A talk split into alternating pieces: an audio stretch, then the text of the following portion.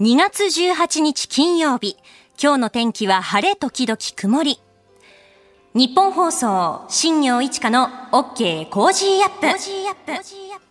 朝6時を過ぎました。おはようございます。ニッポン放送アナウンサーの新行市佳です。おはようございます。ニッポン放送アナウンサーの内田雄基です。あなたと一緒にニュースを考える新業一華の OK コージーアップです。えー先ほど上柳さんからもありましたけれども、えー飯田浩二アナウンサーが3回目のワクチン接種をいたしまして、今朝少し熱がありました。えーそれでですね、あの元気なんですけれども、あの大事をとってですね、あのお休みということになりました。えーそしてですね、もう一つ実はお知らせがありまして、これはあの前々から決まっていたことではあるんですけれども、来週1週間飯田浩二アナウンサーお休みなんですよ。はい。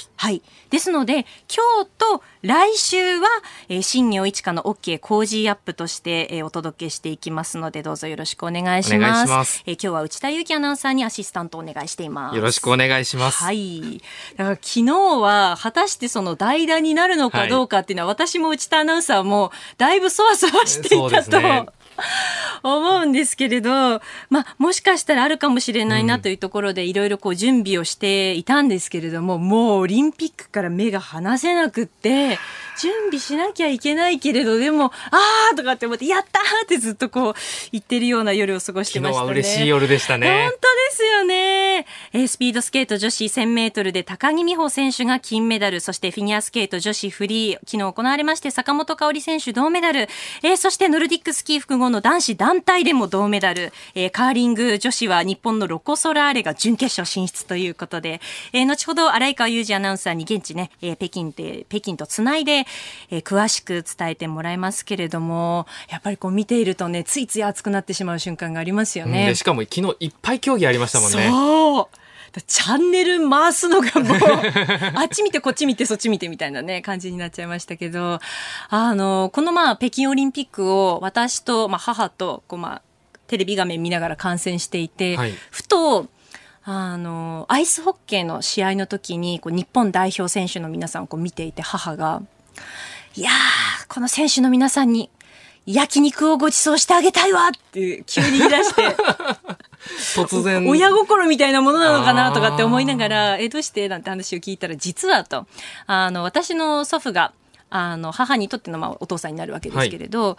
結構そのオリンピック大好きで、実際にこう現地に行ってこう見に行ったりするような、まあ、いわゆるこうオリンピックおじさんというか、そういうところがあったんですよね。はいで、あの、母が子供の頃に、こう家族みんなでこう中華料理屋さんに行って、そしたらその中華料理屋さんに、えっ、と、バレーボールの日本代表の選手の皆さんがこういらっしゃったそうなんですよ。たまたま、たまたま。で、あの、私の祖父はそれこそ本当にバレーボール大好きで、確か、えっ、と、審判の資格とか持ってたんですよ。すごいですね。で、それぐらい大好きで、で、オリンピックも大好きだしっていうところで、多分、何か日本代表のためにこうしてあげたい、力になりたいってうん思ったと思うんですよ。はい。で、なぜかそこで、祖父が、あちらのテーブルに、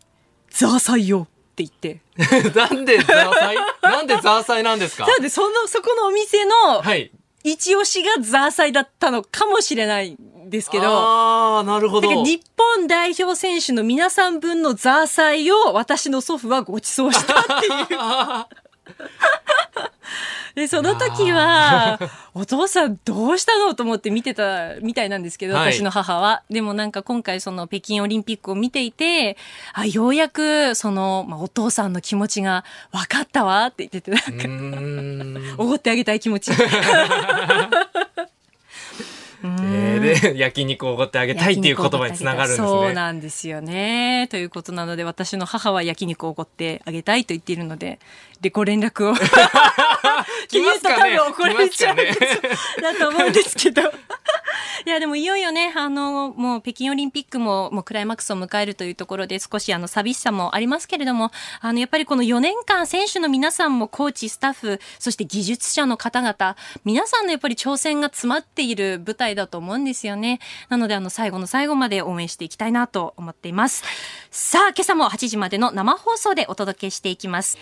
あなたの声を届けますリスナーズオピニオンです。今朝は飯田浩二アナウンサーお休みで私、新業が代わってお届けしていきます。この番組はリスナーとコメンテーター、そして私、新業や内田アナウンサー、みんなで作り上げるニュース番組です。日々のニュースに関してあなたからメール、ツイッターでご意見をお寄せいただきまして、番組の中でできる限り紹介していきます。6時30分頃からは北京トゥデイズリポート、北京2022冬季オリンピックレポーターの新井川祐二アナウンサーに現地から最新情報を伝えてもらいます。そして7時からはコメンテーターを迎えてのニュース解説になります。今朝のコメンテーターは朝日新聞編集委員で元北京ワシントン特派員の峰村健二さんです。7時台最初は岸田総理がロシアのプーチン大統領と電話会談というニュース。ネットワークではトンガ沖噴火の今、現地の情報を収集されている共同通信シドニー支局山岡支局長に昨日飯田浩二アナウンサーがインタビューをしまして、その模様をお届けいたします。教えてニュースキーワードはハイブリッド戦。スクープアップは中国の上海で50代の日本人男性が拘束。政府は早期の釈放を要求というニュースを取り上げます。ここが気になる、今日気になった記事なんですけれども、まず一面ちょっとざっと見ていきたいんですが、各紙ですね、一面は高木美帆選手の金メダル、うん、えー、そして、えー、水際対策来月緩和という記事が掲載されていますね。はい。で、その中でちょっと私が気になった記事になるんですが、えー、読売新聞の記事になります。町工場オリンピックへ続く夢、下町ボブスレー、次に意欲、底力見ていてという記事なんですけれども、あの、大田区の町工場の経営者の皆さんの記事なんですよね。あの、ソチ、ピョンチャン、北京とこう、8大会連続で、あ、ごめんなさい、3大会連続で採用されず、あの、悔しい思いをね、してらっしゃるというところなんですが、えー、4年後のミラノのコルティナ・ダンペッツォオリンピックに向けてはもう早くも意欲を燃やしているということで、あの、この北京オリンピックでも各国代表のソリがどこのメーカーなのかとか、あとその氷に接している刃はどんなものを使っているのかとか、あとはなんかラトビア製のソリが人気なんだそうでななんでこのソリが人気なのかといった部分でもかなり激論が交わせて交わされているんだそうです。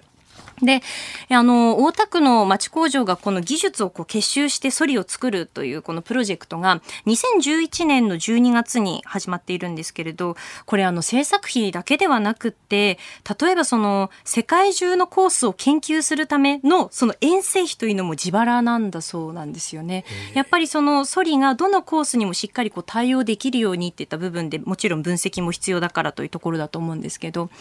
で、まあ、ピョンチャンオリンピックの時は、ね、覚えてらっしゃる方もいらっしゃるかもしれませんが、あの、ジャマイカの代表にこう、ソリを無償提供したんですけれど、そのピョンチャンまでソリを搬送したのに、本番直前でこう、不採用を告げられたということがあったんですよね。で、まあ、負けっぱなしのままでは終われないということで、もう今またソリの開発を進めているというところで、あの、2020年にはイタリア代表の選手の、えー、の方々が採用をしてくれたというところで、あの、イタリアがその北京オリンピックの出場権を得られなかったんですけれども、ワールドカップで使われるといったところでも着実に実績を残してきているっていうところなんですよね。もうすでにこう4年後を見据えた戦い、技術者の戦いが始まっているなというのをこの記事からも感じていて、まあ、コースの研究もそうですし、各国のその選手について、あと選手にとっての使いやすさ、もうミリ単位の調節をしているんですよね、皆さん。で、やっぱりその道具を作る方々の戦いもあって、その、まあ、スポーツを支える、いわゆるスポーツギアって言われるような道具の進化っていうのも最近は本当に目覚ましいものがあるなと思うんですけれど、まあ、道具が進化していくのとともに、そのアスリートの皆さんもその道具をこう使いこなすための体づくりであったりとか技術力というのもこうどんどん求められてくるので、ハイレベルになっていくんですよね。で、そしてですね、もう一つ気になる記事がありました。えー、昨日の記事になるんですけれども、えー、毎日新聞の、え、人というコーナーの記事になるんですが、えー、国際パラリンピック委員会 IPC 理事に就任、マセソン・ミキさんという記事です。で、このマセソン・ミキさんはですね、あの、去年の12月に国際パラリンピック委員会の理事に就任された方なんですけれども、あの、私何度かお話を伺っておりまして、えっ、ー、と、パラスポーツに関する番組というのもずっと私担当してたんですけれど、そちらであのゲストにお越しいただいて伺ったりですとか、現場でもお世話になることもありました。で、このマセソン・ミキさんはですね、2018年に IPC の教育委員に就任して公認教材の I'm Possible の日本版を開発することに携わったんですよね。で、これどういうものかというと、その小学生版とか、その中学生、高校生版、2タイプあるんですけれど、まあ、座学と実技が含まれていて、まあ、座学だと、例えば小学生版だと、こう、パラリンピックって何だろうっていうそもそもの部分から、パラリンピアンの香西選手ってどんな人だろうって、その選手についてこう深掘りしていったりとか、あとは実技だと実際にこう、シッティングバレーボールをやってみよう、体験してみようというものも含まれていたりします。で、あの、こういうふうな、あの、ものが出来上がってきているところの背景に、そのロンドンパラリンピックはやっぱ大成功したっていうのはもういろんな選手の方々も関係者の皆さんも口々におっしゃることで、まあ、2012年の大会ですけれども、あの、この時に、あの、教育の重要性っていうのを考えて、ゲットセットっていう教育プログラムを行ったんですよね。あの、2015年までにイギリス国内では2万4000校で採用されたプログラムなんだそうなんですけれども、まあ、ロンドン大会っていうのはそのパラリンピックのチケットは完売していて、で、75%が親子連れであったというふうな、あの、調査結果も出ています。で、これがそのこういうゲットセットっていう教育プログラムで、あ、パラスポーツって面白い、パラリンピックって楽しそうって気づいた子供たちがお父さんお母さんに見に行きたいって誘って一緒にこう見に来たっていうことがあるんじゃないか。まあこれはリバースエデュケーションっていう言葉になってるんですけど、そういうことが言われてます。で、あの、私は2015年から、あの、パラリンピック、パラスポーツ取材していますけれども、着実にやっぱり報道陣も増えていったなと思いますし、東京大会に向けて。で報道の量も増えましたし、新聞では社会面で扱っていたものがスポーツ面に乗るようになってきたり、いろんな変化もありました。で、だからこそ、やっぱりこう、ずっと取材してきたフリーランスの、あの、ライターの方とお話ししていると、もっとこう、ファンが増えて、それが続いていくといいですよねっていうふうに、あの、やっぱり話になるんですよね。だからこそ、あの、北京パラリンピック、そしてその後の大会、そして情報発信も大切になってくるなと感じています。え来週はですね、この時間、北京パラリンピックが楽しくなるような企画というところで、えー、長年取材されているライターの方、そしてアスリートの方にインタビューをね、しておりますので、どうぞ楽しみにしていてください。この時間は熱戦が続く北京オリンピックの興奮をお伝えする北京トゥデイズリポートです。昨日はメダルラッシュ。スピードスケート女子1000メートル高木美帆選手金メダル。さあ、それでは早速現地北京とつなぎましょう。北京2022冬季オリンピックレポーター、荒井川裕二アナウンサーです。おはようございます。おはようございます。つい6時間前の出来事ですけれどもね。はい、はい、うん、えー、現場で見ておりました。えー、伊藤みどりさん、荒川静香さん、そしてあのバンクーバーオリンピックの浅田真央さん以来、えー、日本女子フィギュア界4人目のオリンピックメダリストということになりました。えー、えー、紫のね衣装で、えー、登場した坂本選手だったんですけれども、あのロシア勢がね上位勢固める中、はい、まあ難度の高いこの4回転とかいったこの回転数をね上げるようなそんなジャンプではなくて、うん、まあ一つ一つのジャンプを確実に安定感を持って見せたと。えー、ノーミスの演技ということになりましたね。はい、はい、えー、対照的だったのがあロシアの期待された15歳の、えー、ワリエワ選手なんですけれども、ドーピング問題に揺れました。結果フリーは2度の大きな転倒とい。うことで、4位でメダルを逃したと。えー、演技後ね顔を覆ってちょっと泣きじゃくる姿があってもう本当にこの辺は明暗が分かれましたね。そうですよね。会場の雰囲気いかがでした、はいそうですね。あの坂本選手の演技にもねあの最後の方になるにつれてだんだんこう拍手手拍子というのが高まっていくような感じがありましてね、えー、空間を少し支配しているようなところもありましたね。えーまあ、坂本選手ねあの大技が自分にないというのはハンデであるとまあ、その中でどうやって戦い抜くかと、まあ、プログラムの一つ一つエレメンツねその要素の一つ一つを丁寧にやることなんだと、はい、これをねどの試合でもやり通すのが難しいんだけれども、まあ、とにかくこの練習も含めて諦めずにやってきてよかったと振り返っていましたね。うんあのね、ワリエワ選手のことがあって、あの会見で坂本選手がそのね、ワリエワ選手のそのドーピングについてどう思うかってこう質問されるような場面もあったじゃないですか。はい、でね、でもなんか坂本選手もプレッシャーとかいろんな緊張感抱えてる中で、もうどうか競技に集中させてあげてほしいってすごく思ったんですよね。うん、はい、この状況下でもうしっかりともう自分の演技をもうするっていうのが本当素晴らしいな、強いなってかっこいいなって思いましたよね。まあ、ピョンチャンでは個人戦6位というところからこの4年間で、ね、苦しいこともたくさんあった中でこう積み上げてきたものが出たということで、うん、69歳の、ね、中野園子コーチへの感謝という思いも溢れてましたね。樋口新葉選手、そして川辺真奈選手も、ね、素晴らしかったですよね。そうですね。あの5位に入った樋口選手とこう抱き合うシーン、長く抱き合ってるシーンも非常に印象的でした。うん、はいえー、新井かゆじアナウンサー、あの今日でこの工事内でのレポート、最後になるんですよね、そうなんですよ、この週末でいよいよ日曜日は閉会式ということで、もう来週には日本に帰国しますので、本当にありがとうございました。いや、今まで本当にありがとうございました。そしてお疲れ様でした。はい、ありがとうございました。はい、週末までレポート頑張ってください。はい、頑張ります。えお送りしております、新業一課の OK 工事アップ。今朝はですね、飯田浩二アナウンサーがお休みでして、代わって私、新業と内田由紀アナウンサーでお届けしております。はい、今日のコメンテーターは、朝日新聞編集員で、元北京ワシントン特派員の峰村健二さんです。えー、先ほどね、日本選手の皆さんの活躍もたくさん紹介いたしました。ね、メダルも17個というね、はい、非常に快挙ですが、どうしても私、この仕事柄、あの悪い方というか、あのマイナスを見る癖があってですね、やっぱ今回のこの北京の冬のオリンピックってなんとなくこう影があるというかですね、なんかこうスキッとしないなっていう感じがしますよね。はい、やっぱその、最低とか見ても、なんだそれっていうのがね、これ日本だけじゃないですけども、はい。ええ、結構ね、あの韓国の選手なんかもね、こう、なんか変な判定で、で、中国の選手が勝つみたいな、こういう構図とかもあったりするとなんかね、うん、大丈夫かなっていうね公平に行われてるのかなという心配がありますよね。本当ですよね、やっぱり選手の皆さんのこう頑張りの集大成としての大会でもう頑張ってほしいっていうすごく応援の気持ちがある一方で何かこう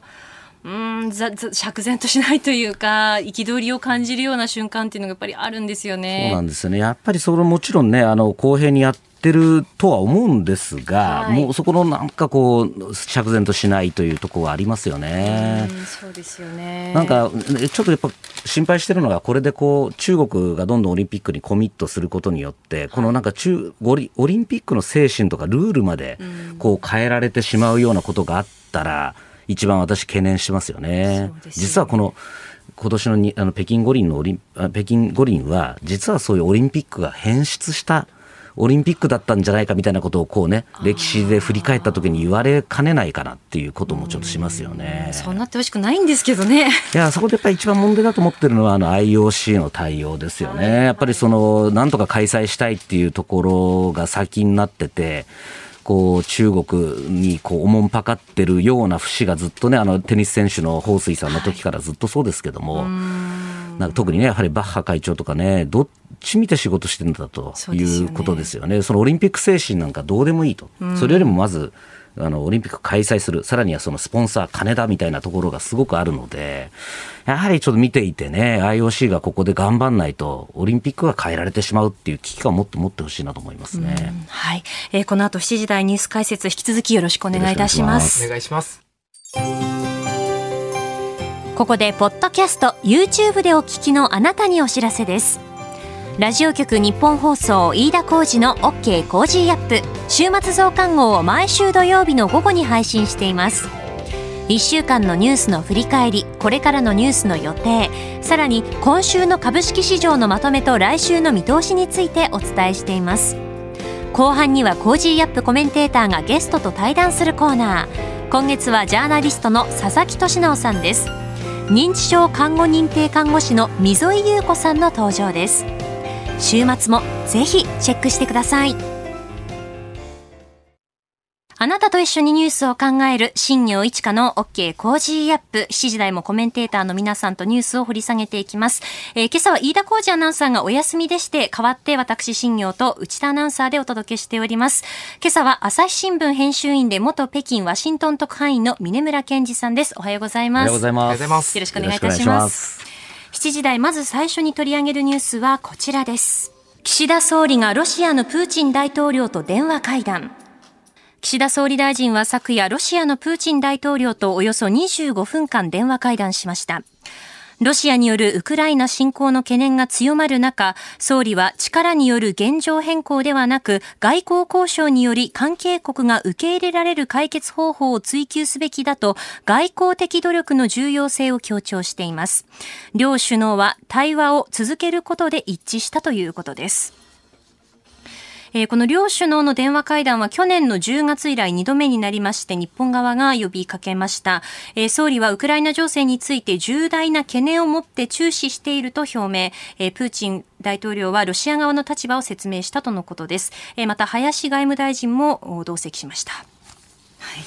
や、本当これね、えー、っと、まあ、いいことです、こういう外交努力でっていうふうに言う言うことはいいんですが、はい、えー、願わくはあと2週間早くやってほしかったなと、もうだってね、ロシアのあのウクライナの危機っていうのは分かってたわけですから、はい、でまさにこの総理がね、あのこの会談のちょっと前に、この力による現状変更を許すことは、アジアにも影響が及ぶとおっしゃった、ここに、ここに尽きるんですよね。なんかどこかこの政府の対応を見ていると、ウクライナ、まあ遠い国の話だから、まあ、ちょっと見とこうか、あのうちはあんま関わんないでおこうかって思ってる節が私ちょっと見えたんですけども、実はもう今日のウクライナ、明日のアジア、特に台湾っていうところですよね。やはりこの日本としては、もう目の前のこの、まあ、台湾尖閣問題っていうのがあるわけですから、いかなるこの岸田総理が言った通り、現状を力で変えようと、力ずくで無理くり変えようとすることは絶対に許さないんだっていうのこれ多分日本にとって一番外交にとっては一番大事なことだと思うんです。そこをもしっかり明確に言ったらっていうその戦略先立てとけばですねもっとこれやっぱり早く、少しでもこのウクライナ危機が言われた昨年の末とかにはもうできて、はい、そこで入れ込んどけばお日本やっぱすごいなってなってたと思うんですが今このタイミングでやるとなんとなく後出しじゃんけんっていうかそれお前2月16日の危機が去ったからなんか出てきたんじゃないのって見られかねないタイミングなんですよね。はいまあ、しかもその、まあ、この一連のウクライナ情勢でどういう対応を例えば日本がしているかっていった部分っていうのは、これも中国も見ているということですよね。よく見てますね。おそらく、多分あの習近平国家主席はこのウクライナ情勢っていうのを刻一刻と多分いろんな情報を使ってこう収集してるはずですし、これも思いっきり参考になるわけですよね。はい、この台湾を例えば侵攻する時なんかにも役立つわけですから、そこにじゃあ特に彼が見てるのは、じゃあ各国がどういう反応を示すのか。例えば、ここで例えば今回もアメリカの例えばバイデン大統領が、まあ、小規模な、あの、侵攻だったら経済制裁しないよってポロって言っちゃったとかね。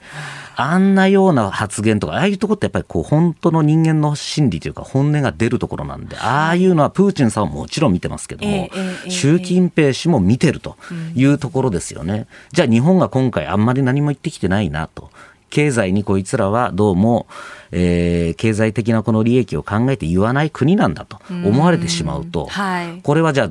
明日の台湾尖閣の時にも同じような対応を取られかねないというところの自覚をもっと持ってほしいなと。いうふうに思いますね。はい、えー、そしてあの林外務大臣があのロシア側と経済協力に関するまあ会合をしたということで、うん、これもあのちぐはぐじゃないかといった声も上がっていますけれども、そうですね。これもちょっと私外務省の関係者に昨日ちょっと聞いたんですけれども、えーえー、まあこれは向こう側から先方からロシア側からウクライナ側からの申し出があったから、まあそれに応じたという説明なんですけども、それまあ応じたからやるっていうだけじゃですね、まあ、ロシアってああいうしたたかな国ですから、はい、もうそこは分かってるわけですよね。そのウクライナとのその会談っていうのを見た上で、そのロシアがこう申し込んでくるっていうことはしっかり考えないと、まんまとその利用されてしまうわけなんですよね。で、実際にあの、ロシアの、あの、ここの大使館、東京の大使館のなんかのホームページにもしっかり日本語版で、この、あの、外相会談の中身が出たりしてるわけですよ。もう、明らかにプロパガンダに使おうという意図があると。宣伝として。そういうことですよね。利用しようと。ええーいうところがあるので、ここは本当に、この巧みなロシアのこういう戦略っていうところを見抜いた上で、こちらがその上を行かないと、まんまと利用されてしまうというところは、本当気をつけなきゃいけないと思いますね。はい。えー、7時、まず最初は岸田総理がロシアのプーチン大統領と電話会談というニュースを取り上げました。おはようニュースネットワーク。この時間に取り上げるニュースはこちらです。トンガ沖噴火の今。南太平洋の島国トンガを襲った海底火山の噴火と津波から今月15日でおよそ1ヶ月が経ちました。そこで今朝はトンガの現状にスポットを当てます。現地の情報を収集されている共同通信シドニー支局長の山岡宗弘さんに飯田浩二アナウンサーがお話を伺った模様をお聞きください。トンガで、えー、この火山の噴火があってから、まあ、1ヶ月というところになりますけれども、山岡さん、どうですか、これ、取材するの結構難しいんじゃないかということが言われてますけれども。はい、そうなんです。あの私はあのオーストラリアのシドニーに駐在しておりまして、はい、トンガといった南太平洋の島々を含む、えー、地域を担当しているんですけれども、あの本来ですとあのこういった大災害が起きた場合は飛行機でえー、現場に駆けつけて、えー、記事と写真を送らなければならないんですが、えー、えー、残念ながら、えー、トンガは新型コロナ対策で、うん、えー、外国人の、えー、入国が全面的に禁止されてるんです。はい。えー、ですので、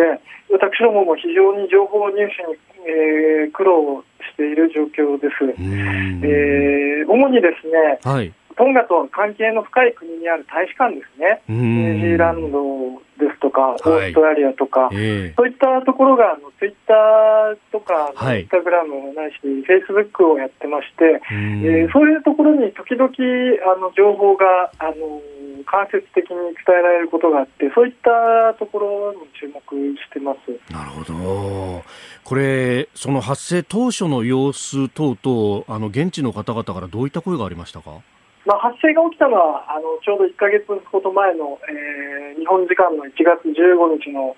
えー、午後なんですけれども、はい、あのとにかくあの音がすごかったと、えええ、何かあの戦争が起きたんじゃないかとおっしゃった方もあのおられました。あのドーンという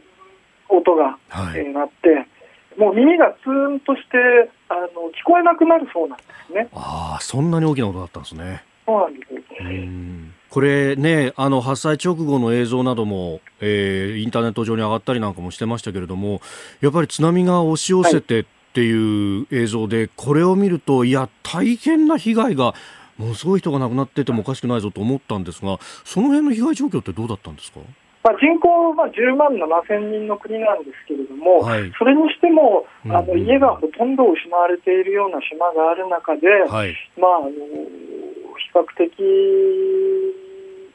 あの少なく、えー、そうですよね、抑えられたと専門家の方も、えー、あのおっしゃってます。うんこれっていうのはやっぱりトンガ、まあ、島国であってそして火山の国ということでいろんな備えとかそういったものが結構功を奏したわけですか？そうなんです。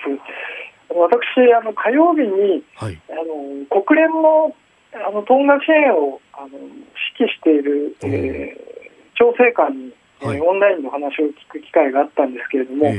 ー、あのその方によりますと、はい、あのトンガはあの飯田さんおっしゃったようにもともと地震や噴火といった災害が多い国だそうなんです。それで、えー、あらかじめあの島にあの早期警戒システムっていうのが導入されているそうなんですね。でそういった備えがありまして、それが威力を発揮して、はい、噴火とほぼ同時に、えー、島中にあのサイレンが鳴らされたそうです。うん。なるほど。でそれ以外にも、はい、あの携帯電話のあの自動的にあの国民全員にあの、ええ今すぐ避難してくださいというメッセージが発信されたそうです。うん。であと、その通信が、ね、途絶してしまったというところがありましたけれども、その辺でこう、はい。はい、地元の皆さんが情報を取る、どういうこう、まあ、テレビも見られなくなっちゃうしという中で、どういったもので情報を取っていったというようなことはありますか？はいあの飯田さんおっしゃったように、あのネットはあの最初の15分ぐらいまではあのつながっていたようなんですけれども、その後は全く使えなくなってしまって、えー、広範囲に停電もあの起きました。はい。でそういった中で、皆さんが今お聞きになっているような、えー、ラジオも、えー、被災地で、えーまあ、今もですけれども、大きな役割を果たしたと言われています。うん、なるほど、地元の放送局があるんですね。はい、あの主に家族の安否情報をあのネットがない中であの誰々さんはどこそこにいて無事ですよといった情報を伝えてそれがあのこういう混乱の中であの住民の方々があの安心するのに非常に役に立ったとあのラジオ局に勤めている方はあのおっしゃってました。であのネットがないので、ええ、オンライン授業もできないそうなんです。はい、でそういった中であの小学校はあのラジオで子ども向けの授業を行っているらしいんですね。なるほど。そういったところでもあの、え、活用されていると聞きました。はあ。でこれ、コロナ禍において、そして海外から、ね、報道もそうですけれども、人が入なかなか入れない中で、こう復旧作業っていうものは、どこまで進んでますか？まず一番最初、とにかくあの水が不足してあの大変だったんですね。はい、えー、なぜかと言いますと、うん、あのトンガはあの自宅で水の雨水を貯蔵タンクに溜めて、それをあの飲み水に使っている家庭が結構多いそうなんですね。でそれがあの火山灰で、はい、あの水が汚れてしまって、えー、あの水が飲めなくなってしまったと。でそれまず水が食料よりもとにかく水がなくて大変だっていうことで、えー、まあ、それが最優先ということで、えー、ニュージーランドとオーストラリア、日本があの軍の輸送機を往復させてですね、はい、あの水をまず運びました。水と食料ですね。えはい。えはい、でもう1か月ほど経ちまして、はい、とりあえず当面、まだ水が、あのー、新鮮な水が不足している地域は一部で残っているんですけれども、緊急支援的なものは一段落したと、あの聞いてます。今回、あのー、津波が予想より早く、えー、到達したことで、日本でも大騒ぎにえー、なったんですけれども、えー、まあ、そういったあの海底火山の噴火でどのように津波が到達するのかっていうメカニズムはまだまだ2回目の部分が、あの多い多いと、はい、えー、聞いております。ですので、あのまあ、当然に日本にとってもあの無縁ではないと、えー、もう一つはですね、はい、あのまあ、インターネットのことですね。はい。あの実はまだあの海底ケーブルが切断されていると見られているんですけれども、えーはい、どの部分が切断しているのか、そもそも海底ケーブル自体が津波で場所がずれているみたいで、あのどこに通ってるか探すのも今、苦労している段階のようなんですね。で日本も同じ島国ですから、はい、まあ、同様の災害があれば、そういったあの通信の障害っていうことも出かねないと、でこれだけ社会がもうあのネットにあの依存しているわけですから、はい、まあ、そういった災害が起きたときに通信手段をどうするのかっていうことも、我々日本の課題として受け止めることも大事なんじゃないかなと感じました。えー、現地の情報を収集されている共同通信シドニー支局長の山岡宗弘さんに飯田浩二アナウンサーがお話を伺った模様をお聞きいただきました。えー、話の中にもありましたけれど海底ケーブルが切断されていて、うん、今もどこが切断されているのかずれているのか探すのにも非常に苦労しているということなんですね、ね、かなり被害がやっぱり甚大でまだねこの状況が把握されてないのがよくわかりますよね。はい、この私トンガって聞くとどうしてもこの中国のイメージがあって、うんええ、実はこれ1998年に、まあ、あの台湾ともともと国交があったんですけどもトンガ断交して中国とまあ国交を結んだ以降ですね、結構中国国のそのお金とか観光客とかがこう流入してきてると。で、そんな中で例えばトンガのあの首相がですね、このままだともう中国に乗っ取られてしまうかもしれないみたいなことを記者会見で言ったりとかっていうぐらい、この中国の影響力が高まっているという状況がある中で、はい、このやはり今回このトンガが休止このすごく危機に瀕しているとき、人道的にもちろん、これ助けることは大事なんですけども、えー、ここでやはり、その、影響力を出すためにも日本のこの役割っていうのが地理的にもまあそんな遠くないですから、ここはこうあの支援をもっとしなきゃいけないなと思って。はいます。自衛隊の派遣とかもしてますけれども、そ、ね,、の中でやはりこの今回この輸送機と輸送艦のこの動きっていうのは非常に素早く、はい、で量も相当水とか一番先ほどのインタビューに出てたその一番水を欲しがってるというところでこのお水をあの運んだりとかですね。この辺の対応は非常に早くいっっかというのがあります。で、あとはやはりその、結構自衛隊がコアになってオーストラリアとかとのこのニュージーランドとかのこの連携で支援をしてるみたいなのは、これまさに同盟の力をトンガだけじゃなくて中国にも見せつけるという意味では非常にこの有事を想定した上でもですね、あの非常に効果的なあの援助だと思います。この時間は教えてニュースキーワードです。ハイブリッド戦。ハイブリッド戦とは戦闘機や艦船などの軍事力だけに頼らない頼らない作戦のことを言います。例えば軍艦ではない船舶による領海侵入や上陸、正規軍ではない武装兵の動員、電力や通信網といったインフラの破壊、サイバー攻撃によるフェイクニュースの拡散などで相手を撹乱し、知らぬ間に優位な状況を作り出すことを狙いとします。えそしてこのハイブリッド戦が現在も展開されているようです。ウクライナの情報通信当局によりますと、ウクライナ国防省や軍、大手銀行のサイトが15日、サイバー攻撃を受けたことが分かりました。国防省のサイトはアクセスできず、銀行の顧客はオンライン取引などができなくなったということです。ウクライナ情勢をめぐっては、いわゆるその偽の情報もあの発信されているのではないかといった情報もありますが、はい、そうです。これあの、昨日ですかね、アメリカの国務省のプライス報道官が言ったセリフが非常に印象的だったんですが、2014年のえー、状況とすごく似てると、これ2014年ってのはつまりあのあれですね、ロシアがあのクリミア半島を占拠した時の状況に似てると、これがまさにもうこの先ほどのハイブリッド戦の一番もう教科書になるようなやり方です。これも要はその正規の軍とかがやるわけじゃなくて、よくわからない、一体どこの軍なのかもよくわからない人が、例えばサイバーとかによって混乱、停電とか混乱に乗じたところで、こう入ってくると、いわゆるゲリラ的なやり方をして、いつの間にかその地域をかすめ取っちゃうというやり方ですね。これとまあ似たようなことがアメリカから見ても行われていると。はい、で、これに対してロシア側もですね、最近よく使ってるのは軍事技術的な対応をするっていう言い方をしてるんですね。でおそらくこの軍事技術的とよくわからないんですけども、いろいろこのアメリカの、えー、政府の人間なんかとは意見交換を先日もしたんですけども、はい、おそらくこのハイブリッド戦のことを指してるんではないかというふうに見ています。で、このじゃあ実はハイブリッド戦っていうのは実は我々日本にも非常にこれ影響が及ぶ話で、これ一番ハイブリッド戦が得意な国って実はロシアよりもむしろ私中国ではないかというふうに見てます。でこれ要はこのハイブリッド戦って、まあ、難しく聞こえるんですけど要はあの戦わずして勝つというこのまさに孫子の兵法のこ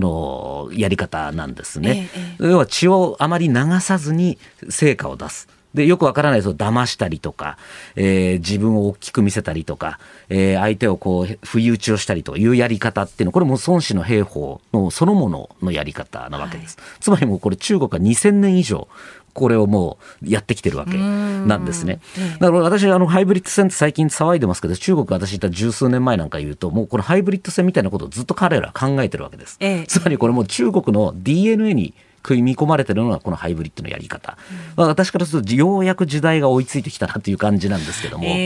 これは本当におそらくその台湾なり尖閣の有事の際にも中国がおそらく使うんであろうと言われているやり方なんですね。つまり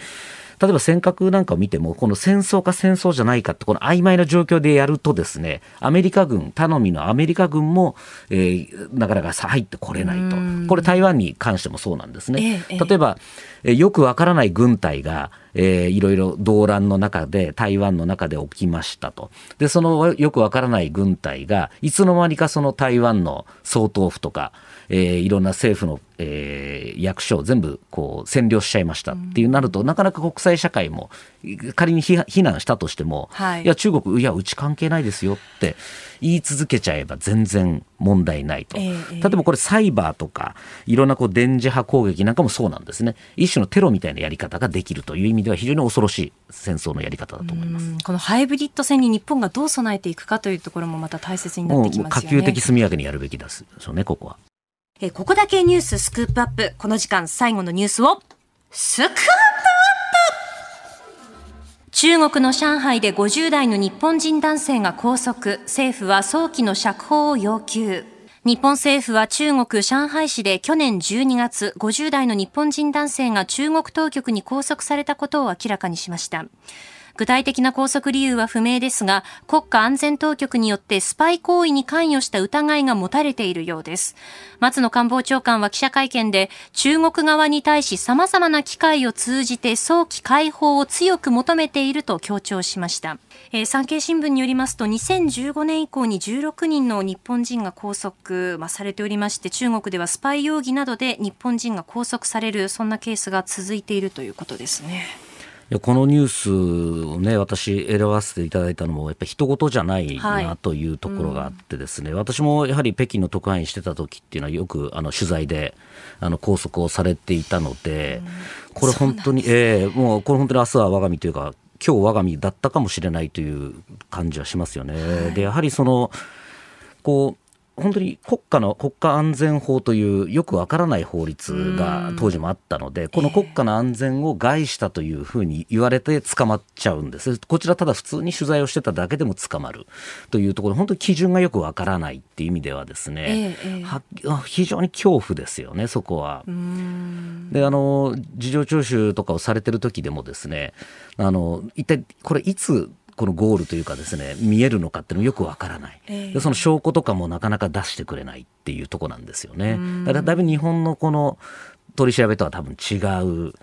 ようなことをやられるというとこですね。私も20回以上あのよくそういう取り調べを受けたので、はい、非常にこのケースは心配ですよね。で特に私いた頃まだ、えー、えー、中国ってここまで厳しくなかったんですが2014年にですね中国が反スパイ法というのを作って、はい、これ以降なんですね。この急速に、えー、日本人も含めたあの人たちが拘束されてしまってさらにその司法手続きに入るというのが急激に増えてます。だから前回で言うとですね私今北海道大学のあの研究員やってるんですが私の同僚の、えー、先生がですね拘束されてこの時も非常に心配だったんですけれどもこれ以来の、えー、話になりますよね。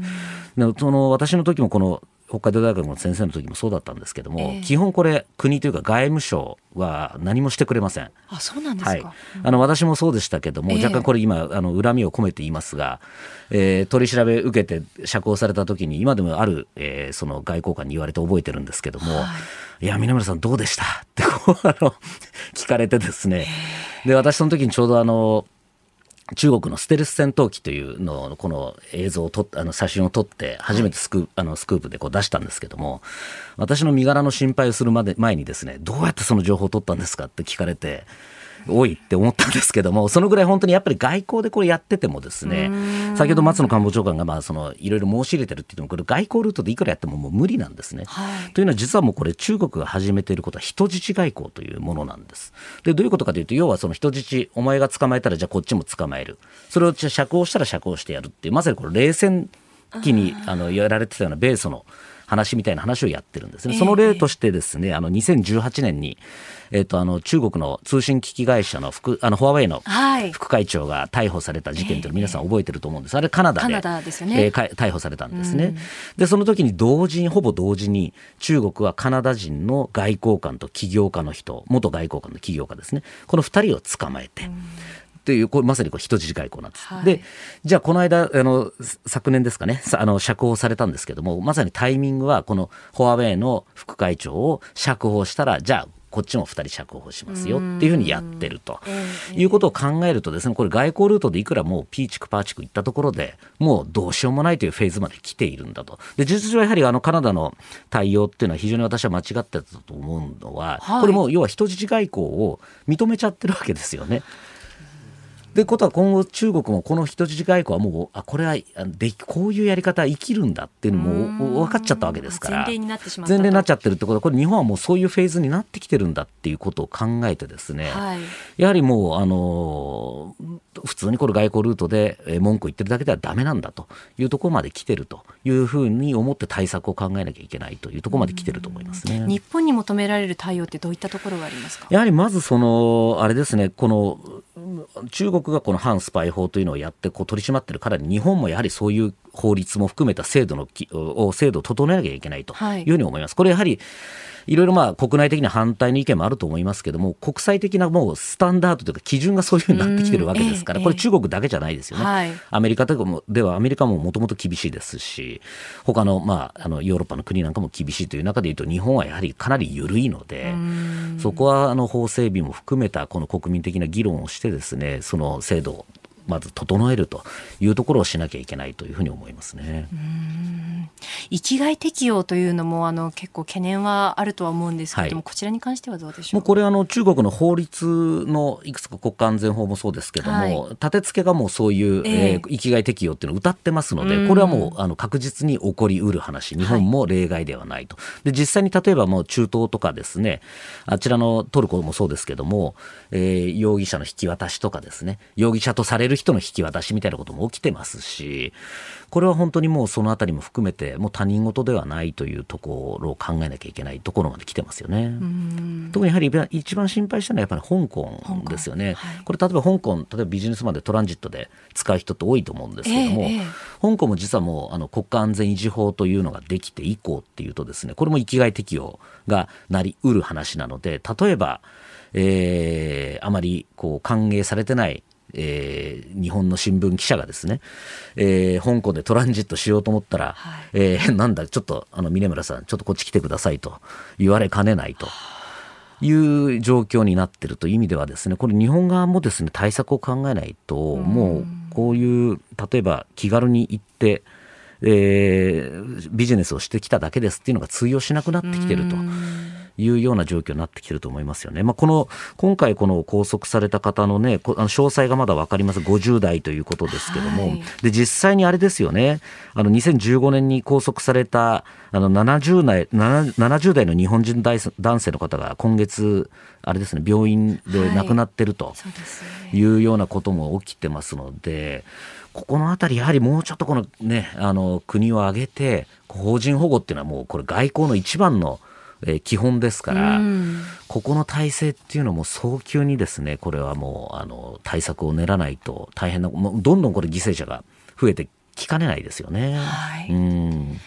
えー、ここだけニューススクープアップ。この時間は中国の上海で50代の日本人男性が拘束、政府は早期の釈放を要求というニュースを取り上げました。今朝もポッドキャスト YouTube でご愛聴いただきましてありがとうございました。飯田浩二の OK コージーアップ東京有楽町日本放送で月曜日から金曜日朝6時から8時まで生放送でお送りしています。番組ホームページでは登場いただくコメンテーターのラインナップや放送内容の原稿化された記事など情報盛りだくさんです。また公式ツイッターでも最新情報を配信中。さらにインスタグラムではスタジオで撮影した写真などもアップしています。ぜひチェックしてください。そしてもう一つ飯田浩二アナウンサーの「夕刊富士」で毎週火曜日に連載中の飯田浩二の「そこまで言うか」こちらもぜひご覧になってみてください。